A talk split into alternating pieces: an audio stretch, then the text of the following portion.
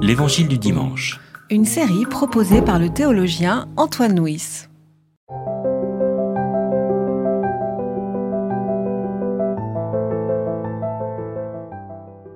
Il arrive donc dans une ville de Samarie nommée Sichar, près du champ que Jacob avait donné à Joseph son fils. Là se trouvait la source de Jacob. Jésus, fatigué du voyage, s'était assis tel quel au bord de la source. C'était environ la sixième heure. Une femme de Samarie vient puiser de l'eau. Jésus lui dit, Donne-moi à boire. Ses disciples, en effet, étaient allés à la ville pour acheter des vivres. La Samaritaine lui dit, Comment toi, qui es juif, peux-tu me demander à boire, à moi qui suis une Samaritaine? Les Juifs, en effet, ne veulent rien avoir de commun avec les Samaritains.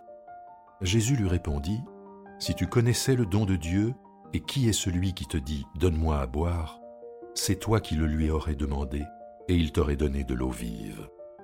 Seigneur, lui dit la femme, tu n'as rien pour puiser, et le puits est profond. D'où aurais-tu donc cette eau vive? Serais-tu, toi, plus grand que Jacob, notre père, qui nous a donné ce puits et qui en a bu lui-même, ainsi que ses fils et ses troupeaux? Jésus lui répondit, Quiconque boit de cette eau aura encore soif. Celui qui boira de l'eau que moi je lui donnerai, celui-là n'aura jamais soif. L'eau que je lui donnerai deviendra en lui une source d'eau qui jaillira pour la vie éternelle. La femme lui dit, Seigneur, donne-moi cette eau-là, pour que je n'ai plus soif et que je n'ai plus à venir puiser ici. Va, lui dit-il, appelle ton mari et reviens ici. La femme répondit, Je n'ai pas de mari. Jésus lui dit, Tu as raison de dire, Je n'ai pas de mari, car tu as eu cinq maris, et celui que tu as maintenant n'est pas ton mari. En cela tu as dit vrai. Seigneur, lui dit la femme, je vois que toi tu es prophète.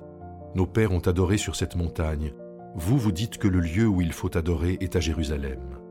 Jésus lui dit, Femme, crois-moi, l'heure vient où ce ne sera ni sur cette montagne, ni à Jérusalem que vous adorerez le Père. Vous, vous adorerez ce que vous ne connaissez pas. Nous, nous adorons ce que nous connaissons, car le salut vient des Juifs.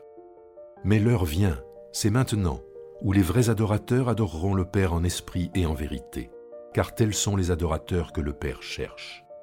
Dieu est esprit, et il faut que ceux qui l'adorent l'adorent en esprit et en vérité. La femme lui dit, Je sais que le Messie vient, celui qu'on appelle Christ. Quand il viendra, lui, il nous annoncera tout. Jésus lui dit, C'est moi qui te parle. Là-dessus arrivèrent ses disciples, qui s'étonnaient de le voir parler avec une femme. Toutefois, aucun ne dit Que cherches-tu? ou De quoi parles-tu avec elle?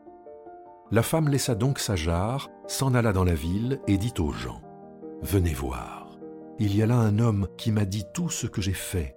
Serait-ce le Christ? Donc ce texte est un de ces grands discours de, l'évangile de Jean, et là donc on voit euh, la rencontre de Jésus avec, euh, avec cette femme samaritaine, et cette rencontre a lieu auprès d'une source ou auprès d'un puits, euh, comme il est dit dans d'autres traductions. Alors peut-être là encore, avant de rentrer dans le texte, quelques éléments de contexte. Un puits quel est euh, le, là aussi, on trouve souvent des puits dans la Bible. Et, mais quel est le, le signe, le symbole du puits? Oh, le puits, c'est un lieu de, grande sociabilité, hein. c'est un lieu de, de grande rencontre euh, entre euh, les nomades, les sédentaires, les éleveurs, les bergers et les, et les, fermiers. C'est un lieu où on fait des, le commerce, hein. des rencontres improbables comme celle de Jésus et la Samaritaine. C'est aussi un lieu où se tissent des mariages. Le mariage, souvenons-nous, c'est là où euh, euh, Jacob a rencontré euh, sa femme Rachel. C'est là où le serviteur d'Abraham a rencontré Rebecca, la femme d'Isaac. Donc voilà, c'est un lieu de vie, finalement, un lieu de, de, rencontre, un lieu où se tissent des liens. Voilà, Au-delà de l'eau qu'on vient chercher, bien sûr. Oui, c'est ça. Voilà. Alors, il faut dire hein, que, que, que, à différence de l'Égypte et de la Mésopotamie, Israël est une terre où il y a pas de fleuve, enfin il n'y a pas de grand fleuve, il n'y a pas le Nil, il n'y a pas le Tigre et l'Euphrate, bon, il y a le Jourdain, mais le Jourdain c'est plus un cours d'eau que, que, véritablement un fleuve. Donc euh, l'eau est précieuse, ben, l'eau elle ne nous est pas donnée par le fleuve, l'eau il faut aller la chercher au fond de la terre. Et donc de l'importance des puits, on sait que, voilà, de l'importance des puits dans la Bible, et comme vous dites, des puits qui sont des lieux de, de sociabilité. Hein. Voilà. Et donc, bah, la sociabilité, là, elle va avoir lieu dans la rencontre entre Jésus et une femme samaritaine. Alors, euh, un, une samaritaine, deux, une femme. Alors, la samaritaine. Quelques mots sur les samaritains qui n'ont pas très bonne presse dans, dans les évangiles. Oui, les Samaritains, non. Ah, Oui, Il y a un.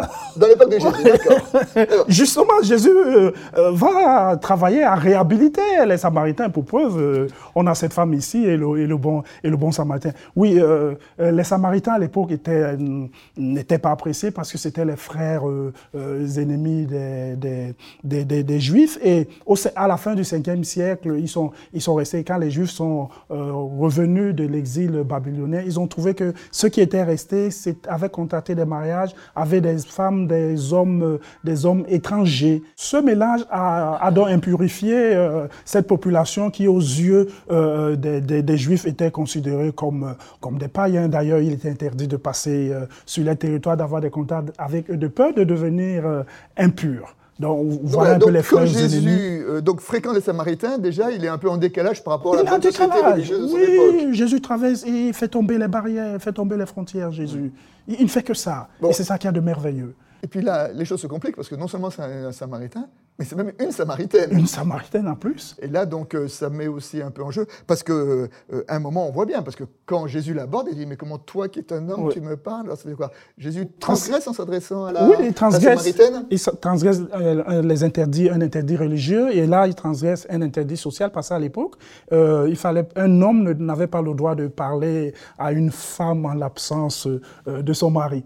Donc nous voyons euh, beaucoup de changements par rapport à notre époque aujourd'hui. Donc euh, voilà ces deux transgressions que Jésus euh, va faire là, ce jour-là, autour de ce puits de Sichar. Voilà, donc voilà, donc Jésus qui aime bien un peu bousculer les, habitudes ou le- les bonnes pratiques morales euh, de l'époque, donc n'hésite pas, lui, à rencontrer, à aborder et à avoir un dialogue avec cette Samaritaine, dont on va voir que ça va être un dialogue qui, va être suffisamment profond pour changer cette femme.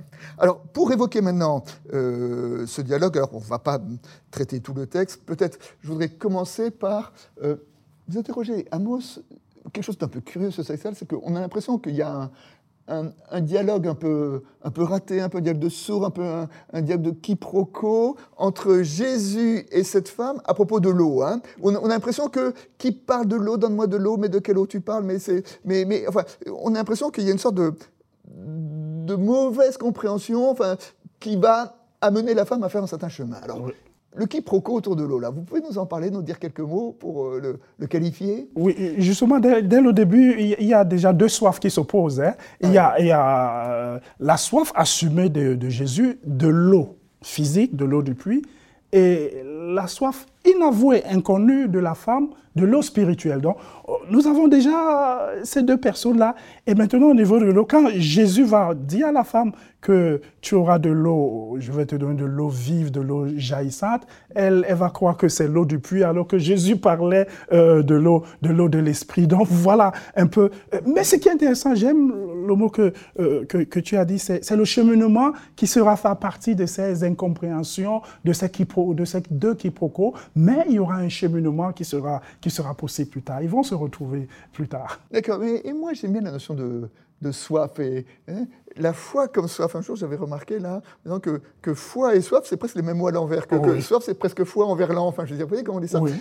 Et que, euh, voilà, que, que la foi, ça n'est pas d'être rassasié peut-être, mais la foi, c'est de garder vivante sa soif. Enfin, tout, dire, c'est- tout à fait. et, des- et- et donc ce, ce, ce lien, cette articulation entre la foi et la soif, eh ben, euh, traverse euh, ce texte-là et vient se manifester donc, dans cette espèce de, de quiproquo. euh, euh, Et finalement, ce qui rend aussi ce texte intéressant, en en revenant à ce que tu disais, c'est la rencontre de deux assoiffés. oui, voilà. Oui. voilà. Ouais, ouais, ouais, ouais, Voilà.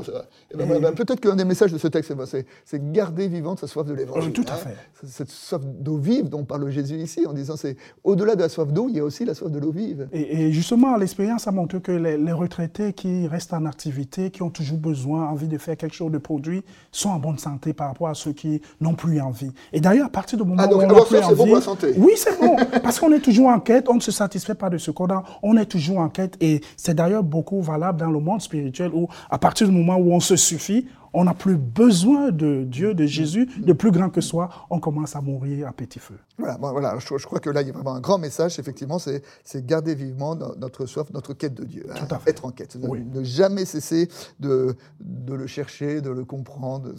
Et puis, euh, donc, euh, euh, la femme donc, comprend que là, avec Jésus, le, le, débat tourne autour de la soif, et puis elle en vient à et c'est le deuxième point que je voudrais que nous abordions un petit peu, euh, cette question, c'est une question de, localisation, hein, où la femme pointe la différence entre les Juifs et les Samaritains en disant, vous les Juifs, vous dites que c'est à Jérusalem qu'il faut adorer, nous, nous disons que c'est sur cette montagne qui est le mont Garitzim, qui est le haut lieu euh, des Samaritains, et donc euh, la femme dit à Jésus, espace religieux contre espace religieux, la ville ou la montagne, où est-ce qu'on doit adorer Dieu?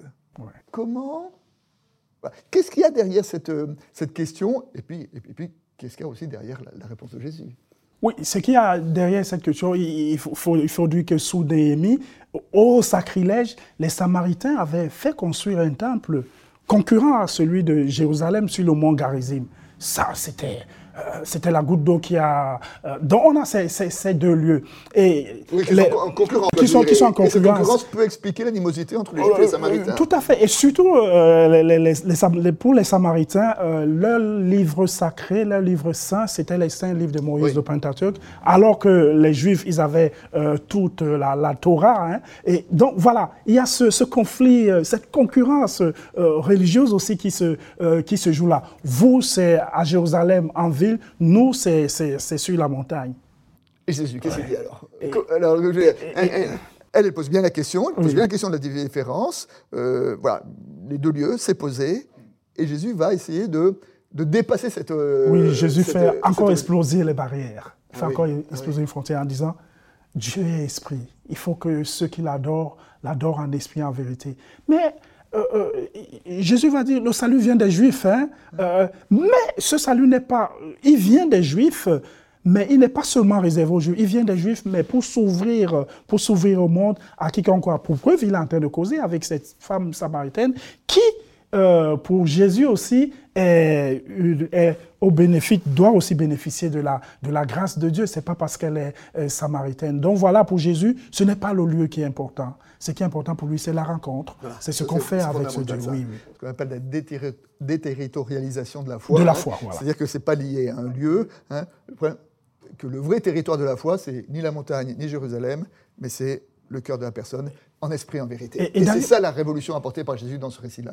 Tout à fait. Et les Juifs l'avaient très bien compris parce qu'après la destruction euh, euh, du temple, je crois en l'an 70, il n'y avait plus de lieu à Jérusalem où on pouvait adorer Dieu. Les Juifs ont compris que finalement, le vrai temple, c'était soi, c'était la petite Torah qui transportait partout. Et c'est ça qui a permis à cette religion de survivre à l'exil, à, la diaspora, à la dispersion. Ouais, en tout cas, c'est le message que Jésus transmet euh, à la Samaritaine dans cette...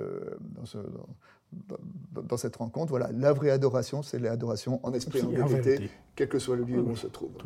Et puis, euh, à la fin de ce texte-là, les disciples reviennent de la ville et la femme dit euh, Voilà quelqu'un qui m'a dit qui j'étais, qui, m'a tout dit. Est-ce que là, nous avons, enfin, on voit bien qu'il y a eu tout un cheminement qui est fait par cette femme pour se découvrir elle-même. Euh, bon, on va passer sur l'histoire des maris parce qu'on n'a pas le temps, mais la définition de la foi, c'est entendre de savoir qui on est Moi, je dirais que dans ce texte, la, définition de la foi serait euh, de se sentir euh, reconnu, connu de Christ. Parce que cette femme, pour une fois, un homme euh, lui a parlé, un homme l'a connu, et le fait que cet homme la connaisse ne l'a pas mené à la juger, à la condamner, à l'accuser, à la rabaisser. Bien au contraire, Jésus l'a restaurée, l'a revalorisée. Elle qui était au marge, à la périphérie, curieusement s'est retrouvée ce jour-là au sein de la communauté de Sichar. Elle qui était repoussée a été accueillie. Elle qui n'était pas écoutée a été écoutée ce jour-là.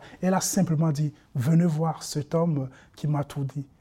Pour une fois, ce jour-là, cette femme, parce que peut-être en ayant beaucoup de maris, cette femme cherchait l'homme parfait. Peut-être en Jésus ce soir-là, elle a trouvé l'homme parfait.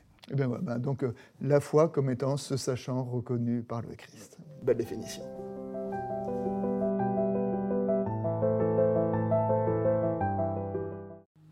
C'était L'Évangile du dimanche.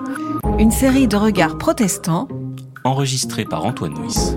Voix off, Dominique Fano-Renaudin.